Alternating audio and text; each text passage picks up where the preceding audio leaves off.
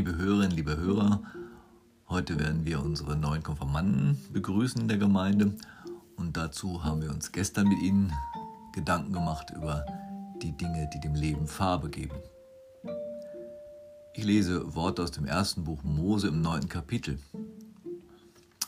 Weiter sagte Gott zu Noach und zu seinen Söhnen, ich schließe meinen Bund mit euch und mit euren Nachkommen und auch mit allen Tieren, die bei euch in der Arche waren und künftig mit euch auf der Erde leben, den Vögeln, den Landtieren und allen kriechenden Tieren.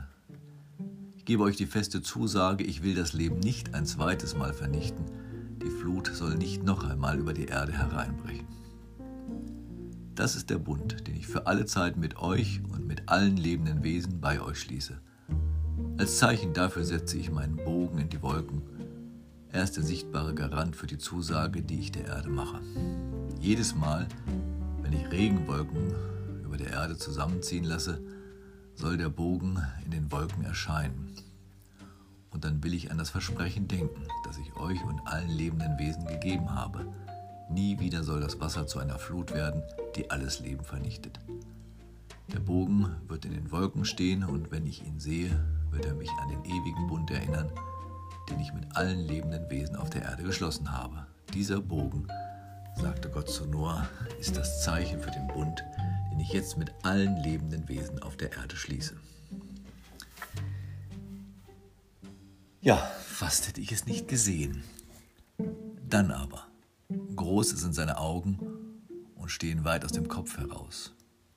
Langsam setzt es eines seiner dünnen Beine vor das andere, dann glotzt es wieder in die Runde und guckt einfach. Oder öffnet träge seinen Mund, sein Maul, müsste ich eher sagen. Ich rede von hier nicht von irgendeinem Wesen aus dem Herrn der Ringe. Es geht um ein kleines Tier, das nicht gesehen werden will. Darum hat es einen Trick. Es nimmt die Farbe der Umgebung an, in der es gerade träge herumkriecht. Vermutlich ist es schon erkannt, es geht um ein Chamäleon dieses kleine Kriechtier im Tarnmodus. Seine Feinde können es nicht so leicht entdecken. Und die Tiere, die das Chamäleon gerne frisst, auch nicht. Wie gut ist es, keine Farbe zu haben, sich immer anzupassen. Selig. New York in den 1920er Jahren, in dieser Zeit lebt Selig. Das heißt, er lebt in einem Film des Regisseurs Woody Allen. Leonard Selig besitzt eine besondere Eigenschaft. Durch seine Unsicherheit gegenüber anderen Leuten passt er sich mental und physisch an die jeweilige Umgebung an. In der Nähe von Gangstern wird er selbst zum Gangster. Er wird durch diese Eigenschaft als menschliches Chamäleon weltbekannt. Neben anderen Wissenschaftlern nimmt sich die Psychiaterin Dr. Eudora Fletcher des Falles an. Sie verliebt sich in ihn und heilt ihn durch intensive Therapie kurzfristig. Erneut problematisch wird die Situation, als Seligs Vergangenheit immer mehr in den öffentlichen Fokus gerät. Es finden sich ehemalige Geliebte und Gattinnen, Leute, die ihn als ihren Zahnarzt wiedererkennen und viele andere, die nun Regress fordern. Er flüchtet nach Deutschland, wo er aufgrund der äußeren Umstände zum Nationalsozialisten wird. Eudora sucht ihn und macht ihn auf dem Reichsparteitag direkt hinter Hitler ausfindig. Sie flüchtet mit ihm zurück in die Vereinigten Staaten, wo beide später als Nationalhelden gefeiert werden. Ich weiß gar nicht mehr warum. Ist auch egal. Selig ist wie ein Chamäleon. Das Tier ändert seine Farbe, Selig sein Äußeres. Seine Persönlichkeit hat keine eigene Farbe. Er ist nie er selbst, er ist immer so wie sein Gegenüber, nur nicht auffallen, immer angepasst sein, keine eigene Farbe haben. Das Chamäleon passt sich an, um nicht gesehen zu werden. Aber warum ist Selig so seltsam drauf? Er passt sich an, um geliebt und anerkannt zu werden. Nur nicht anecken, nur nicht seine Meinung sagen, sich anpassen, den anderen nach dem Munde reden. Dann werden sie mich achten, dann werde ich anerkannt. Ich weiß, dass das unter Jugendlichen hart sein kann. Ich habe in den letzten Tagen die Geschichte eines Jungen gehört, der die Schule gewechselt hat, weil die Eltern in einem anderen Stadtteil Freiburgs gezogen sind.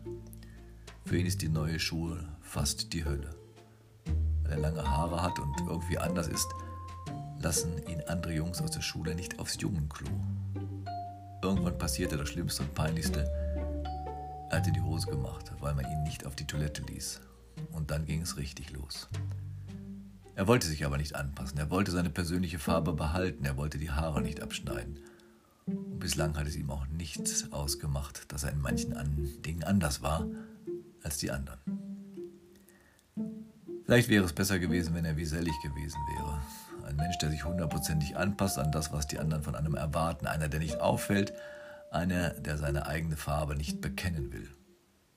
Farbe bekennen. Es wird so gesagt, wenn einer offen und klar sagt, was er ist, was ist und was er denkt. Sellig wird geheilt von dieser seltsamen Krankheit durch eine Frau mit dem Namen Eudora. Liebe ist Liebe, wenn sie nicht fordert, sich anzupassen. Liebe ist Liebe, wenn sie den anderen so lässt, wie er ist und nichts fordert. Liebe liebt einfach. Liebe freut sich an der Farbe des anderen und will ihn nicht neu einfärben. Sillig erfährt diese Liebe mit klopfendem Herzen und spürt, er wird geliebt, auch ohne sich anzupassen. Er muss es nicht mehr, er darf er selbst sein.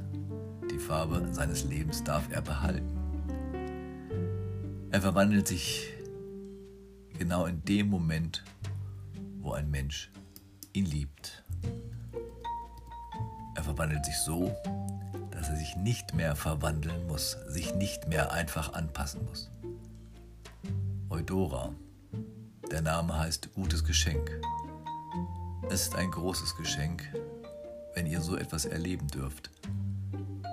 Es macht einem Menschen Mut, er oder sie selbst zu sein, seine Farbgebung nicht aufzugeben, sondern zu leben.